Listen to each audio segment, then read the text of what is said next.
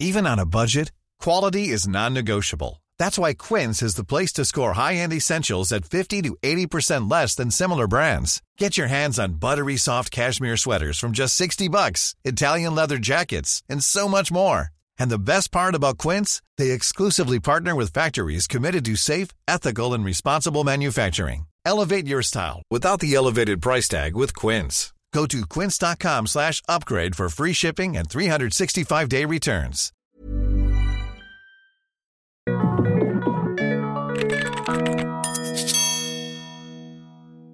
Ahí va. ¿Ya? Voy, voy. Tres, Dos. uno. Uno. Bienvenidos a un episodio más de este Emprepea Podcast.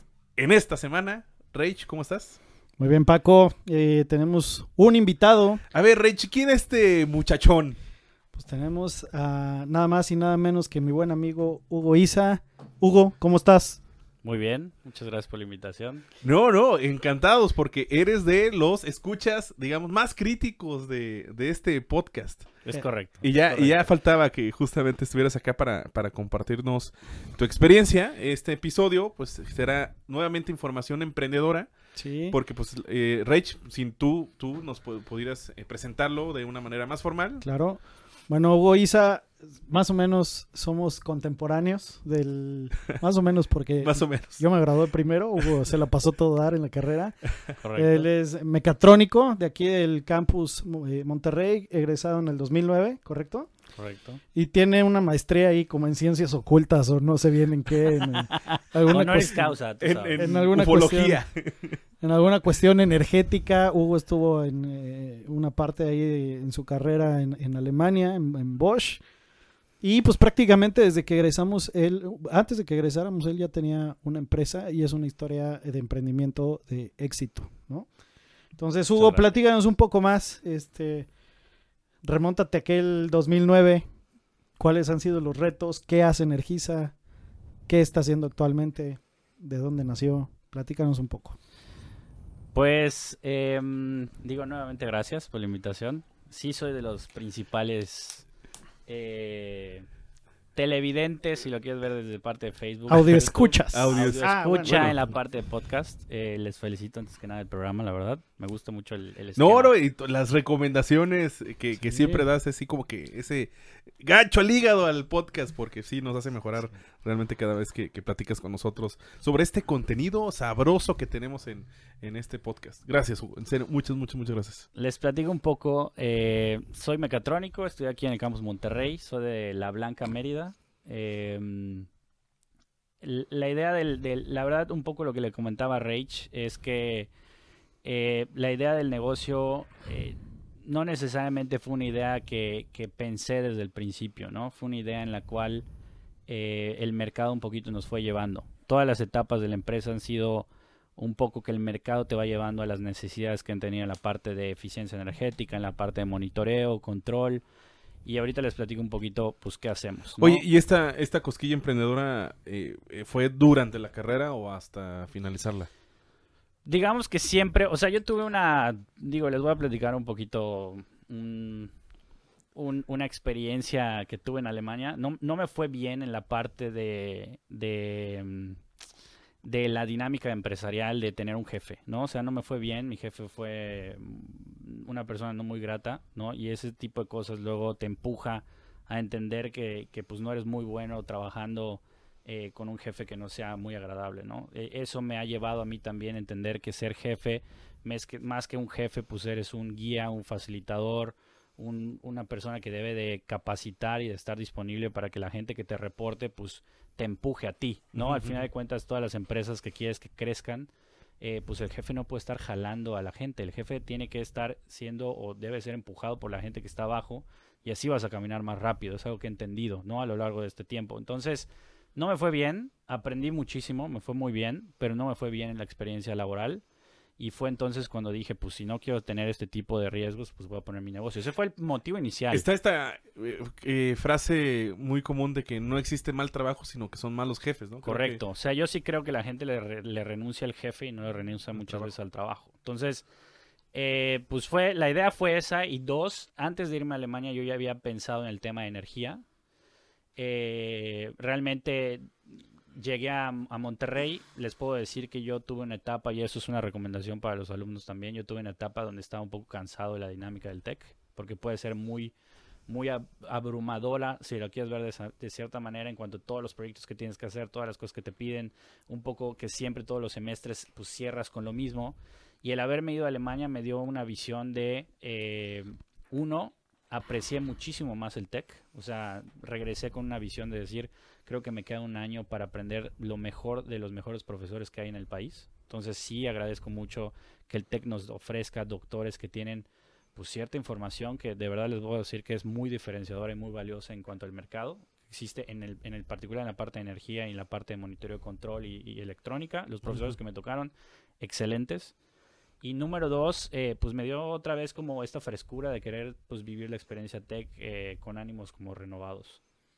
De ahí, como empieza Energiza, eh, le doy el mérito a mi hermano que fue el que inventó el nombre, ¿no? Mi- llamo Hugo Isa y él un día vacilando dijo, oye, pues ¿por qué no le pones Energiza a la empresa? Ahí, ¿No? está, ahí está la historia de No, la me, marca. me acabo, no, no, no, o sea, nu- nunca había yo dado con el nombre, apenas me di cuenta que es todo juego el de- mundo me nos pregunta de cómo nació y fue pues mi hermano, ¿no? Mi hermano tiene una mente muy brillante en la parte de, de mercadotecnia, siempre la ha tenido. Y pues él que se le ocurrió, me gustó. Ahí estaba, estaba enfrente de mí el motivo del nombre y nunca había entendido el por qué. Sí, sí. Digo, ya después la gente cuando ve mi apellido me dicen, oye, qué chistoso, tu correo y tu nombre se. Le digo, Riman. Riman. Y entonces, pues, pues por ahí salió la parte del nombre. De ahí un poco la idea siempre había sido hacer eficiencia energética para industria. Pero, oye, ¿esto lo aprendes de Alemania o porque está bien específico esto de dedicarse a la energía, ¿eh? Oye, a ver, yo te quiero preguntar, porque así como mercadotecnia tiene la parte cool, que no conoces muchas cosas cuando te vas a graduar, que es como publicidad, que todo el mundo quiere estar en publicidad.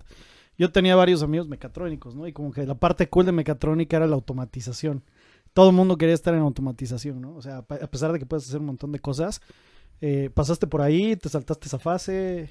Lo ¿Qué que hice al final sí fue, en Alemania pues tuve diferentes opciones. O sea, mi tema fue, por ejemplo, mi papá es cardiólogo y yo quería eh, meterme en la parte de física médica o en electrónica médica. Wow. Entonces sí lo intenté y de hecho cuando te hacen un programa de prácticas intentamos tener la práctica, o sea, intenté ver la parte de, de electrónica médica, pero me fue llevando un poco el tema de dónde vivir, qué hacer y caí en una práctica que era prácticamente ver temas de, de energía. Y lo que hacíamos era, se llamaba un departamento de tecnologías futuras, para que ustedes sepan cómo hacen los desarrollos de tecnología en Alemania, por ejemplo, eh, normalmente, por ejemplo, como lo hace en su momento, lo hacía la planeación de Bosch, es, digo, en Alemania trabajas en dos empresas, o en Daimler Chrysler o en Bosch, ¿no? Todos los que van a prácticas.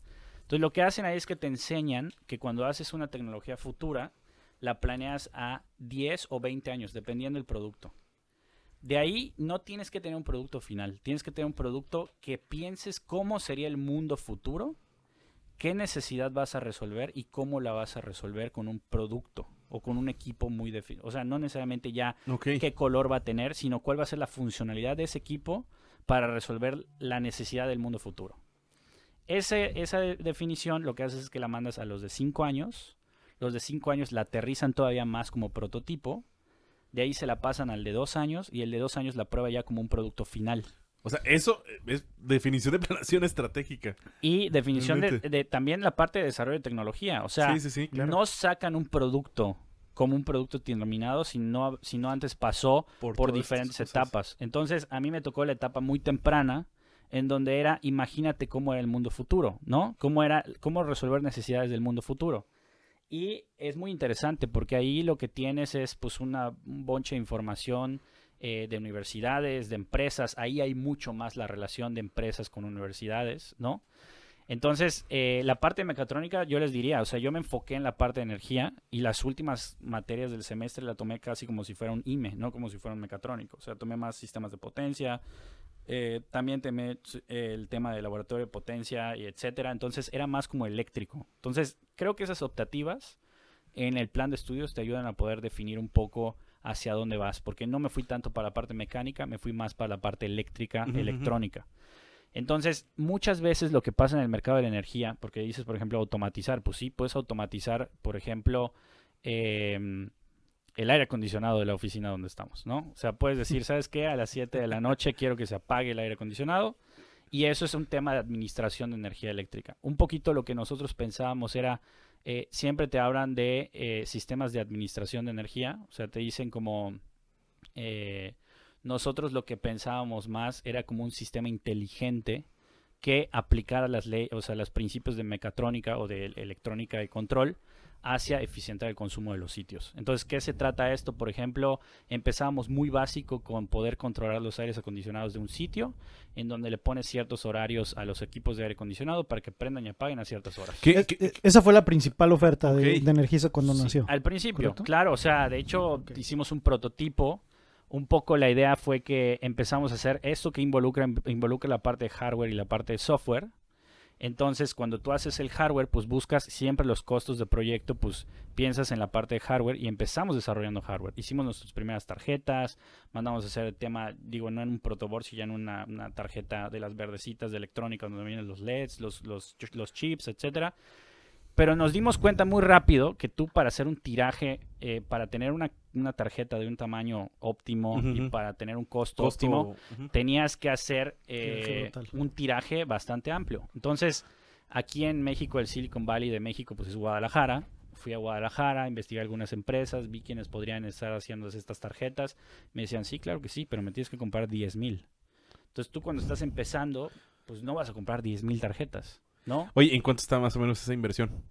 Digo, no, no recuerdo ahorita, Ajá. pero te puedo dar un costo de referencia. O sea, la misma tarjeta que podríamos comprar con un proveedor costaba cuatro o cinco veces más caro, ¿no? Hijos. Y si queríamos llegar a la tarjeta ya con el proveedor, pues estábamos 2 a 1. Inclusive ya las empresas pues tienen una optimización de los costos de hardware que hacen un diferenciador. Entonces, muy rápido entendí que el tema de hardware no era el diferenciador. O sea, teníamos que basarnos en un hardware y nosotros hacer un software que corriera en un hardware que ya existiera y que la producción sea muy fácil y muy sencilla, ¿no? Sí, y obviamente los costos es un tema un poquito más eh, intelectual, no sé si decirlo así. Y el diferenciador se volvió el hardware, el- el, software. el software. perdón. El software. Entonces, hicimos un software eh, en donde empezamos a hacer el control de los equipos eh, y esa era la base, ¿no?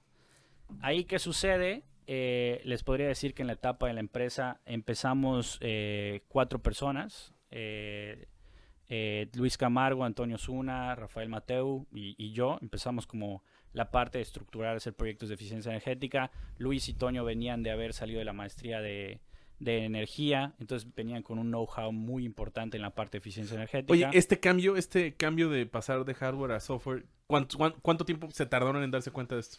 Pues yo te diría que a lo mejor un año, ¿no? De que empezamos a hacer nuestras propias tarjetas. El primer proyecto que se hizo, el primer proyecto que se hizo que fue con una cadena de farmacias, el hardware era nuestro. O sea, nosotros pusimos un hardware que utilizábamos. O sea, sí través- llegaron a usar... o sea, Sí, llegamos a utilizar ese hardware y nos fue bien. Eh, dos veces hemos ganado el Premio Nacional de Ahorro Energía como empresa y una de esas primeras veces fue con la cadena de farmacias. ¿no? Entonces, eh, les puedo decir que esa fue por una primera etapa. Después, les voy a platicar qué nos llevó. Tú normalmente piensas como ingeniero egresado del TEC que vas a trabajar en la industria, ¿no? Y que vas a trabajar en el corredor, donde hay todo este corredor industrial en Monterrey, en, Mon- en Nuevo León, que hay muchísimas empresas de producción, y te vas dando cuenta rápido que la industria no necesariamente es una industria muy automatizada en México. Hay que recordar, esa es la primera como aterrizada que tuve, que venía de Alemania de ver plantas automatizadas casi al 90-80%, y en México ves las plantas, de las plantas son muy de la parte de mano de obra barata. Entonces, si tú vas al corredor industrial, sí es cierto que hay unos desarrollos importantes, pero mucho de ellos en la parte de ensamblaje es por la mano de obra barata. Entonces, llegamos a tener, pues llegabas a la industria, querías hacer proyectos, se combinó que era 2009, 2010, donde Crisis. eh, la crisis. Entonces, pues prácticamente dentro de los proyectos que habíamos hecho, este, trabajamos con restaurantes en algún punto y nos dijeron, oye, ¿no conoces a Alsea, que es la cadena más grande de restaurantes? Y le dije, no, pues no sabíamos quiénes eran. Eh, lo que sucedió siguiente es que fuimos a México, o sea, estábamos de base aquí en Monterrey, vamos a México y con Alsea encontramos un nicho de mercado muy interesante. ¿Cuál es el nicho de mercado? Comercial, sí. multiunidad, donde no hay un know-how tan específico en la parte ingeniería de eficiencia energética. ¿Qué marcas opera Alsea? Para que esté en contexto la. O sea, el la SEA audiencia? opera Starbucks, Domino's, Doni- Domino's Domino's Pizza, Pizza. PF Chang's, California. Pizza Kitchen, En su momento Burger King, exactamente. Este, Ellos o sea, mismos. es el principal eh, empresa de restaurantes en México, ¿no? Tiene, no sé, ahorita ya está arriba de las 2.000 restaurantes. Acaba de comprar los Vips y todo eso. Por todo, bueno, que acaba ya hace, hace unos un par tres, de años, ¿no? Exactamente. Entonces, eh, y, y lo que sucedió fue que si tú llegas a eso- a ese tema de, de retail, o en la parte de restaurantes, por ejemplo, pues no es tan exigente como una industria. Porque los proyectos, por ejemplo, en una industria vas a tener que hacer temas de aire comprimido, vas a tener que hacer de gases especiales, Cosas muy específicas. vas a tener que hacer motores de 50 caballos para arriba. Que te puedo comentar algo así muy rápido. Yo que estuve en un grupo donde tenía restaurantes, es impresionante dónde se iba todo el costo y el gasto que es en energéticos. ¿No? Y es por tema de eficiencia desde el equipo, que probablemente el equipo puede estar muy viejo, hasta la operación, ¿no? El que lo prendas manualmente, que llegue el, el- el chavo a prender el clima cuando empieza la- el turno. Y este, y no hay un control sobre ese energético, y entonces ahí se puede ir hasta el, hasta el 10-15% de so- sobre la utilidad. O sea, al final lo que te puedo decir, como para darte datos crudos, es que el común denominador de las empresas que son comercial multiunidad, la energía eléctrica ocupa el tercer lugar de sus costos operativos. Totalmente. Después del tema de rentas, nóminas, después viene la parte de energía eléctrica. Energía. Sí. Entonces, cuando ven el tema de estado de resultados o cuando ven el tema de eh, cuáles son los costos que pueden optimizar, pues bueno, rentas es un poco difícil porque tienes contratos de arrendamiento a cierto plazo Ajá, ajá. Tienes nóminas, que pues tendrías que optimizar el tema de nómina, que digo, pues tendrías que sacrificar gente en algún punto, ¿no? Y tema 3, pues es el tema de energía eléctrica. Entonces, muchas, muchas empresas pues se fijan en la parte de energía eléctrica porque es un costo que en teoría puedes bajar y que no tienes que sacrificar. Que muchos lo, gente, lo consideran etcétera. no controlable, ¿no? Pero es de los costos y gastos fijos el más controlable. Sí, correcto, correcto. Entonces, de ahí lo que hicimos fue, nacimos como una empresa de eficiencia energética, monitoreo y control, desarrollamos nuestras propias tarjetas, desarrollamos el software para esas tarjetas y pronto migramos el, hardware, como te decía, decidimos ya no... eh, ya no hacerlo nosotros, sino comprarlo, ¿no? Entonces empezamos a hacer alianzas con empresas y eh, hicimos alianzas con una empresa que se llama National Instruments, que en el laboratorio del TEC, por ejemplo, te enseñan a usar sus equipos.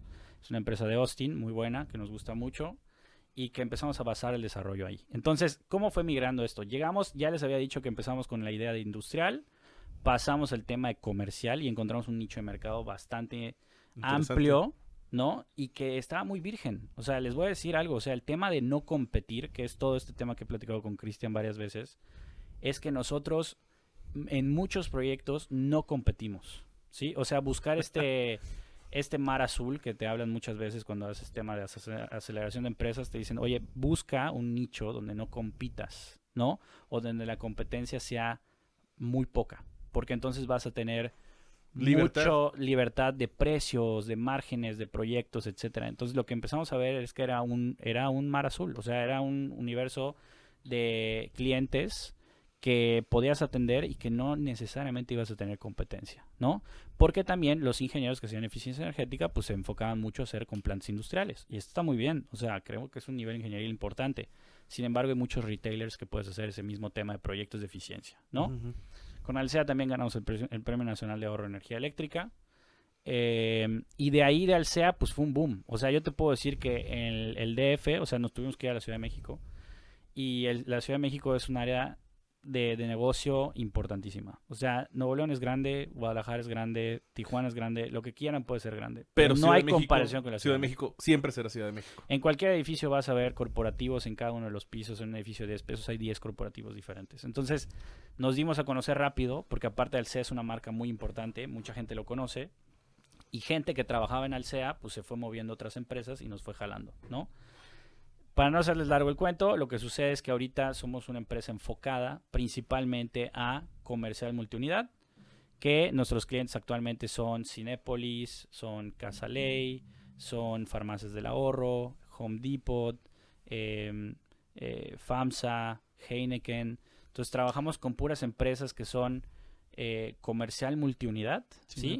O que tienen plantas de producción que son de muchas plantas. Entonces nos enfocamos en una solución, lo que empezamos a ver es que la solución que obtienes para una la puede ser para 10. Ah, replica- replicable toma- o para 500 o para Sí. 1000 o para 2000. Entonces es una solución que es completamente replicable, ¿no? Y que te toma el mismo esfuerzo hacer 3 que hacer 1000.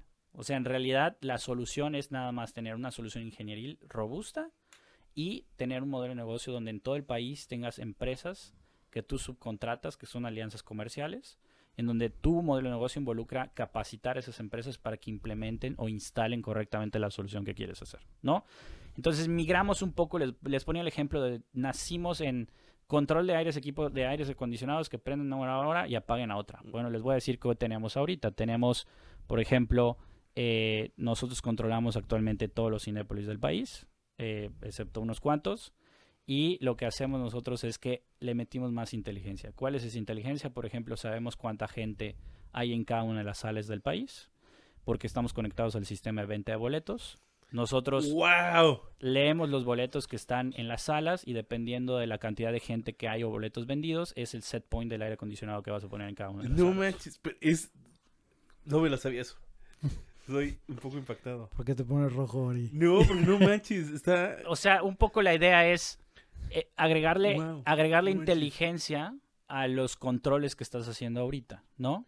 Pues es enchufarte a, a los sistemas de, Es que información eso- que tiene en la compañía. Eso pasa muchísimo, ¿no? De que de repente te dice alguien, estoy congelándome en la oficina porque está un pelado y no está en el nivel óptimo. O hay veces que dices, está toda esta humanidad y realmente los aires no están enfriando, ¿no? Entonces, eh, y es consumo al final. No, y al final, o sea, si te das cuenta, no es prende y apaga, porque el hacer la tarea de prender y apagar, pues es está fácil, ¿no? O sea, ese, ese- ese es como la base de todo.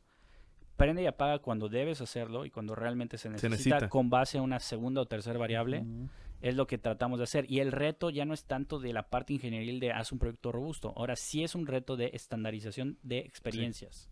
O sea, es un, un poco el ejemplo de, oye, si tú vas al Starbucks en Mérida o vas al Starbucks en Nuevo León, en Monterrey, sabe igual el café. ¿Sí? Porque ellos estandarizan la experiencia en cuanto al, es- Starbucks Internacional lo que hace es que tú no puedes comprar el café al de Veracruz. El de Veracruz se lo tiene que mandar Starbucks Internacional. Starbucks Internacional crea una bolsita con el café de Veracruz y no solo se lo regresa a México, sino lo exporta a todo el mundo. Entonces el mismo café que ya está regulado por Starbucks. Internacional en Veracruz está regulado en Alemania y en Europa y en Asia. Entonces así estandarizan el- el- la experiencia. Entonces lo que buscamos ahora con nuestros clientes es estandarizar la experiencia que tienen los clientes a través de la automatización que nosotros generamos. Que es súper importante porque el, el criterio a veces de asistir a tal sucursal, as- asistir a, a cierta tienda, es una vez, va a sonar tonto, pero es, ah, no voy a ir ahí porque ahí siempre hace mucho frío. Ah, ah, voy a ir por- no voy a ir ahí porque, no, qué calor hace, ¿no? Claro, entonces, digo, eso es uno de los servicios que hacemos. Luego migra un poco los servicios en cuanto a... Hoy lo que hacemos es que damos tres servicios. Eh, como les digo, ninguno de esos tres servicios... eh, no es que no los hayamos pensado antes, sino que el mismo mercado nos fue llevando esos servicios. Y uno de ellos era comprar energía con alguien que no sea CFE, ¿no? Son proyectos de compra de energía con generadores privados. Y nuestra tarea ahí es ser el consultor que te va a ayudar a eh, eh, encontrar cuál es el generador ideal para el tipo de consumo que tú tienes y el tipo de tarifa que tienes, porque los, los retailers o, tienen diferentes tarifas. eh, y nosotros lo que hacemos es encontrar quién es el mejor vendedor y quién es el mejor comprador. Esa es nuestra tarea. O sea, si tú nos contratas como empresa, te vamos a decir, oye, pues en el mercado existen todas estas empresas que generan energía, algunas solares, algunas eólicas, alguna hidroeléctrica, alguna cogenerador eficiente con base de gas natural, alguno, no sé, termoeléctricas, lo que tenga que ser. Y con base a la oferta que te dan y el perfil de generación y el perfil de consumo que tú tienes, hacemos un match. Y te decimos, ¿sabes qué? Tu generador ideal es este. Asesoramos en esa parte, se hace un contrato, normalmente estos contratos son de largo plazo, mínimo 5 o 10 años, 15 hasta 20 años. Nosotros asesoramos en la parte legal, eh, cómo se deben de firmar estos contratos y después hacemos toda la tramitología con las instancias gubernamentales, ¿no? Todo lo que es CRE, SENACE, CFE, Comisión Reguladora de Energía. Centro Nacional eh, el Centro Nacional de Control el, el perdón, y la CFE, o sea, toda la tramitología eh, nosotros la hacemos y la implementación. O sea que es un tema desde la estrategia hasta la implementación de eso que se platicó, ¿no? Porque hay muchos consultores que se quedan en estrategia y a la hora de los Y la trancazos. implementación ya. Ahí sí, ya no.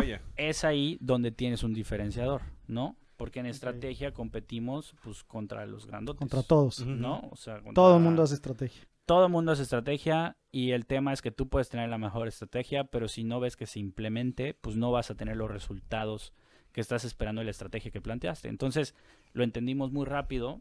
eh, entendimos que son proyectos en donde tienes que tener un know-how de cómo moverte dentro de CFE, dentro de CREDE, dentro de SENACE. Y eh, lo que hicimos fue tratar de generar esas relaciones con las diferentes instancias y poder apoyar a nuestros clientes a que los trámites sean más rápidos. Esto, hay, hay- hay- esto que acabas de decir es. eh, esto fue suerte, ustedes se dieron cuenta. No, no, lo que pasa es que los mismos clientes nos fueron llevando. O sea, el mismo cliente que te compra una automatización es el mismo cliente que necesita comprar energía más barata, ¿sí?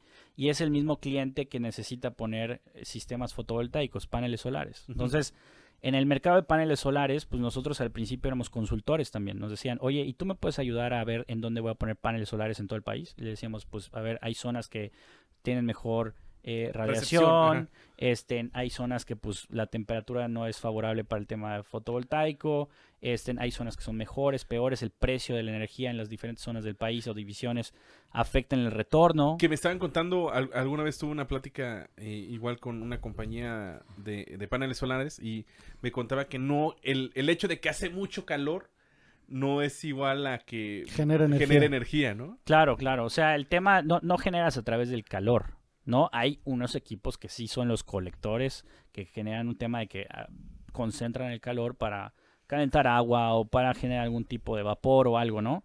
Eh, pero en la parte de paneles fotovoltaicos como tal, en la parte de eléctricos, pues son meramente la radiación solar, ¿no? Entonces, ¿qué hicimos? Empezamos como consultores y después el mismo cliente nos dijo, oye, pues si le sabes, ¿por qué no lo instalas tú? ¿No? Entonces dijimos, pues, pues sí, ¿no? Pues sí, vamos a hacer nosotros. Entonces, hoy se aterriza en que tenemos tres servicios. Uno de ellos es la parte de fotovoltaicos, paneles solares. No hacemos sistemas pequeños porque no trabajamos con casas. Nuestro modelo son comercios. Entonces, tratamos de tirarle en, en la parte de la CRE, la Comisión Reguladora de Energía, si es menos de 500 kilowatts o medio mega, medio megawatt, no tienes un permiso especial que, tramitar, entonces los puedes poner y es muy rápido, ¿no? Entonces, tratamos de tirarle sistemas más grandes, eh, hacemos la parte fotovoltaica, hacemos la parte de PPAs, que es el tema del PPAs, que es la parte de compra de energía con un generador privado, a largo plazo, con un volumen eh, que se compromete a compra, ¿no? Y la parte de inteligencia en la parte de, monitoreo y control. Oye, te tengo una pregunta, porque creo que esto es mitos y leyendas de la energía verde. ¿Sí funciona esto, los paneles solares, en las casas? O sea, Sí, claro. ¿Sí? Sí, claro. O sea, eh, hay diferentes tarifas. Obviamente depende del precio que tengas en una casa, ¿no? Hay, para que ustedes sepan, hay dos tipos de tarifa. La tarifa subsidiada y la tarifa no subsidiada. Entonces, si tú tienes un subsidio, pues entonces el precio de la energía que tienes es más barato, ¿no? Obviamente. Entonces tu retorno de inversión se va un poquito más largo. Pero si no tienes el subsidio, pagas el precio más caro de energía del país ¿Y de qué depende? Del nivel de consumo que tengas. Hay bloques, ¿no? Y esos bloques los define CFE por la temperatura que tengas en la zona donde vives. O sea, no es lo mismo Toluca que Mérida. Claro, claro. ¿Sí? O sea, en Toluca no vas a usar tanto el aire acondicionado como en Mérida o en Monterrey. Entonces, esas tarifas son la 1, 1A, 1B, 1C, ¿no? Que son las tarifas de casa. Si ustedes quieren revisar en sus recibos de las casas, pues vean qué tarifa tienen. Si es una tarifa 1, lo que sea, de la A a la F, pues es una tarifa subsidiada. Y si es una tarifa que superas el bloque, es una tarifa DAC, DAC, de alto consumo, que no tiene subsidio y que ahí lo que le sugerimos inmediato es poner paneles y que su retorno de inversión va a ser muy bueno, ¿no? Ok. Sí, porque siempre está este como que mito y leyenda de que, ah, yo compré uno y me sigue yendo el recibo Sí. igual, ¿no? Así. Oye, Hugo, ¿cuál ha sido en toda esta historia de emprendimiento que nos resumes de forma muy rápida? No, yo estoy impactado. ¿Cuál ha sido el reto? O sea, ha habido varios, pero ¿cuál ha sido el reto? El reto es entender, o sea, yo lo que les diría principalmente es que tienes que entender que todo negocio es financiero, ¿no? Puedes ser el mejor ingeniero, Gracias, gracias. puedes ser el mejor ingeniero, pero si no tienes una solidez administrativa y financiera, tu negocio tiene mucho riesgo, ¿no? Entonces, porque aparte, véanlo, el día a día, o sea, tú te vas dando cuenta como empresa y dependiendo de lo que empiezas a facturar y a tener como flujos y que los bancos te empiezan a buscar o no, es el costo del dinero, ¿no? O sea, una tasa de interés, cuando eres una empresa pequeña, pues el dinero te va a costar caro. O sea, suena a lo mejor raro, pero eso es un, tema, un término que ustedes manejan mejor que, que, que, que nosotros los ingenieros en la parte de contabilidad, finanzas. Pero el costo del dinero cuando eres una empresa chica es carísimo. Sí, es Entonces- es economía escala, totalmente. Entonces, lo que sucede es que tienes que empezar a optimizar ese tema de costos de dinero porque esos mismos costos te pueden mermar la utilidad de los proyectos que estás teniendo. Entonces, si no lo tienes claro eh, y no tienes un flujo de efectivo desde el día uno, entonces tu negocio muy probablemente va a fracasa- fracasar, a menos que sea un negocio muy noble. Porque lo que empiezas a entender en estos medios es que hay negocios tan nobles que puedes tener la peor administración y las peores finanzas, pero se va a dar. pero vendes. Ajá. Vendes y te pagan, porque hay que recordar que no solo es vender, tú puedes vender lo que quieras, pero tienes que cobrar, ¿no? Claro. Entonces, creo que esa parte de entender que cualquier negocio, no importa lo que hagas, es financiero, es una parte complicada, número uno. Y número dos, encontrar tu equipo ideal. O sea, encontrar el equipo de gente Uf, que te va claro. a empujar en lugar de que tú los tengas que jalar, ¿no? En esa parte nos hemos preocupado mucho en que el tipo de ingenieros o de gente que trabaja en la empresa sea gente que te empuje lejos que las tengas que jalar, ¿no? Eh, entonces creo que esas partes en cuanto al equipo que vas a necesitar y en cuanto a la parte financiera, porque cuando todo es color de rosa, pues todos son tus amigos, todo está perfecto, eh, todos quieren comer contigo, todos quieren un cacho de pastel y todo va perfecto.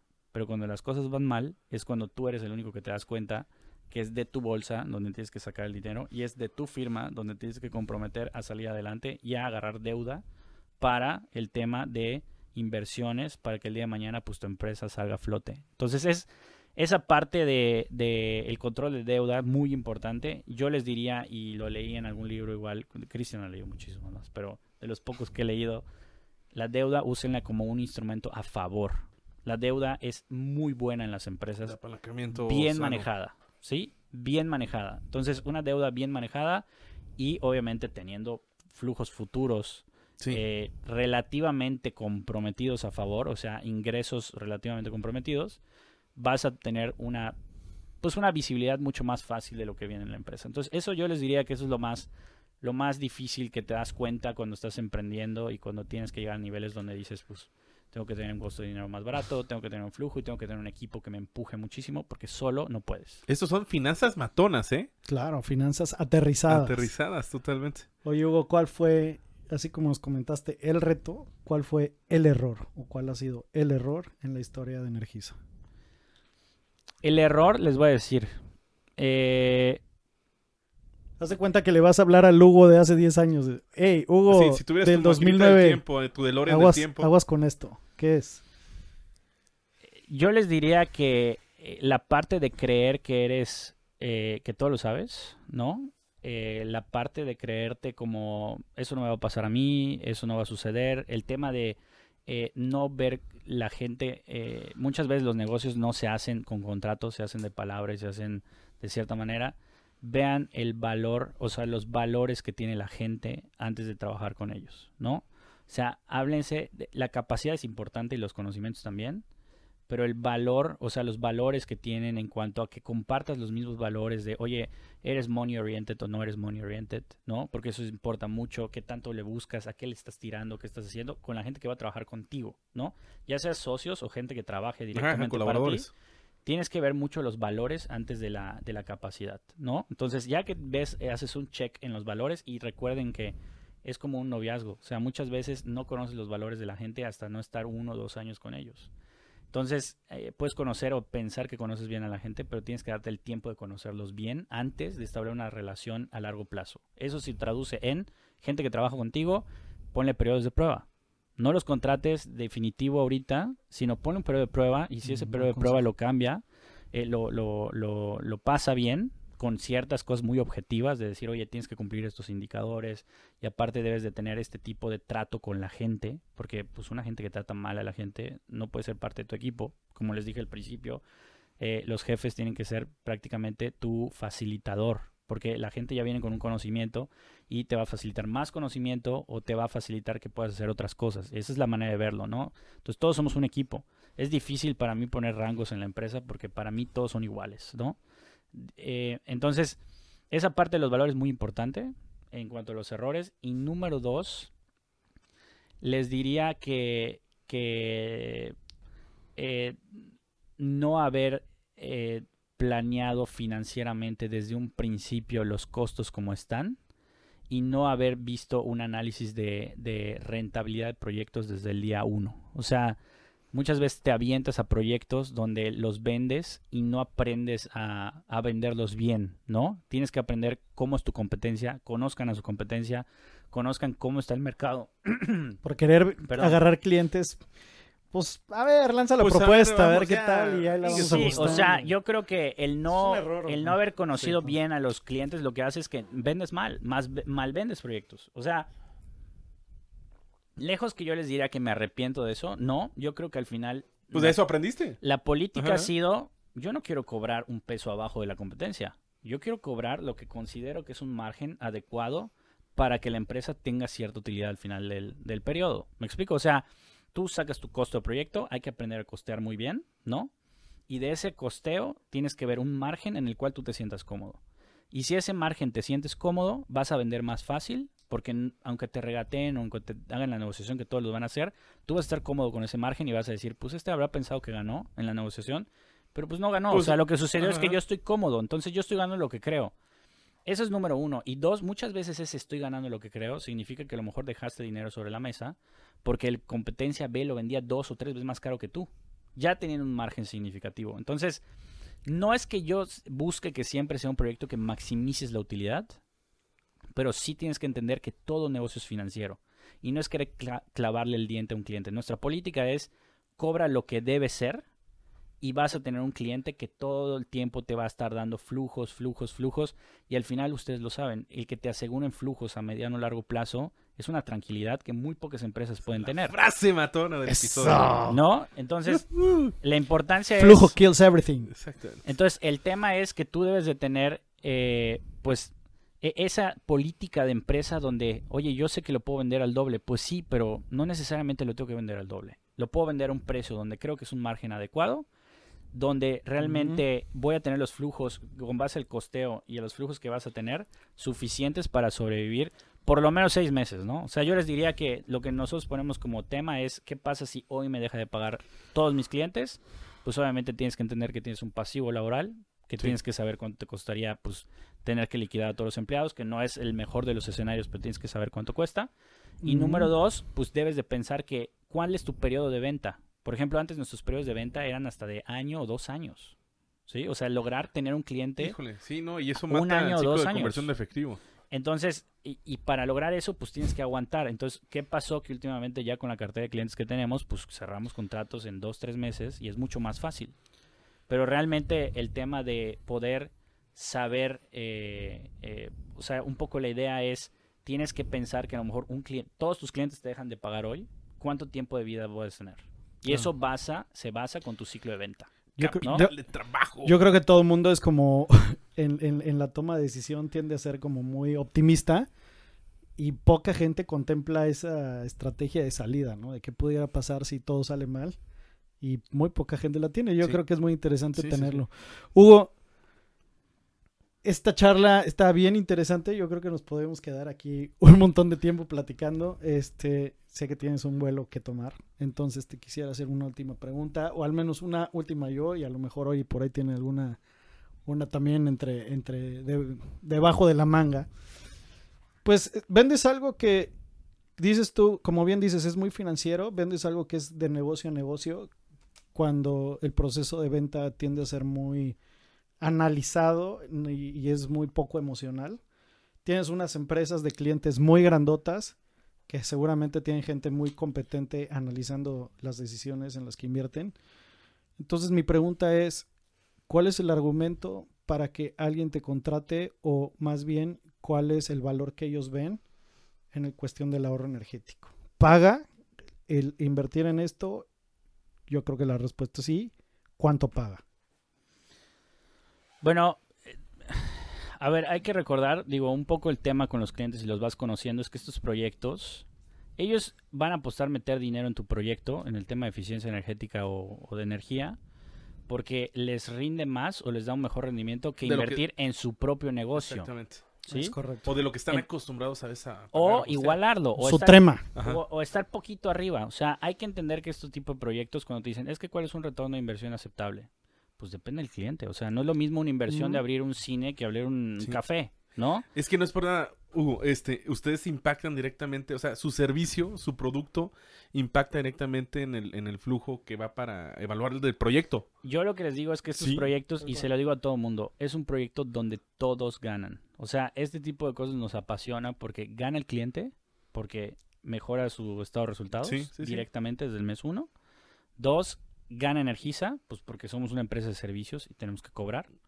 Y gana el medio ambiente. Totalmente. Porque realmente el medio Sí. ambiente, o sea, les puedo decir algo, Energiza está comprometido totalmente con el tema de medio ambiente. O sea, ese es un tema que sí nos importa y que también queremos generar proyectos de alto impacto. O sea, yo no demerito ninguna tarea que se haga en favor del medio ambiente. Lo único que les puedo decir es que los proyectos que nosotros generamos, con el simple hecho de que mil sucursales o dos mil sucursales estén consumiendo energía de una planta fotovoltaica en lugar de estarla consumiendo con CFE, equivale a millones de árboles plantados, a reducción de, no sé, litros de, de gasolina consumidos, o sea, un montón de cosas que eh, las equivalencias están ahí, ¿no? Pero lo que nos da gusto y los que nos motiva a seguir adelante es que sí generamos un impacto real en el medio ambiente, ¿no? Y pues eso es lo que te diría que motivaría mucho a las empresas que nos podrían También. contratar. O sea, ganan ellos, ganamos nosotros y Y gana gana el medio ambiente. Totalmente. Claro. Hugo, muchísimas gracias. El emprendedor, el hombre, el visionario. Eh, ¿Dónde te pueden localizar? ¿Dónde Gracias. pueden buscarte? Eh, estamos en, en Facebook, estamos, digo, en redes sociales, la página eh, www.energiza.energy, Energiza como mi apellido YZA y Energy como energía en inglés, ¿no? Em, está la página, están los links a, los links a las redes sociales em, y el mail de contacto arroba energiza.energy, a través de ellos los podemos contactar con mucho gusto. Eh, nos llegan muchas preguntas de casas, la verdad es que no las atendemos porque no es No nuestro es modelo. ¿no? Pero generamos un documento donde es mejores prácticas, ¿no? Mejores prácticas para las casas, el tema de paneles es muy importante eh, y pues con mucho gusto a la orden lo que se les ofrezca, ahí estamos. ¿Qué, qué episodio, Cristian? ¿Qué episodio? Yo me, yo me fui Episodio épico. atrás. Yo me fui ¿No? para atrás. Yo me fui para atrás. La verdad es que estoy así anonadado con todo esto de, de, Es un mundo. de los datos. Y Yo cómo- tengo varios años de ser amigo de Hugo y, y como que hoy entendí más que nunca qué hace, a pesar de que hemos platicado muchas. Pero ¿sabes por qué? ¿Sabes por qué lo entendiste? Ah, bueno, pues porque en este podcast todo lo explicamos. Con manzanitas. Nos vemos. Adiós. Bye.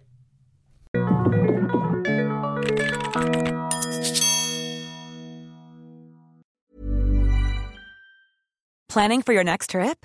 Elevate your travel style with Quince. Quince has all the jet setting essentials you'll want for your next getaway, like European linen, premium luggage options, buttery soft Italian leather bags, and so much more.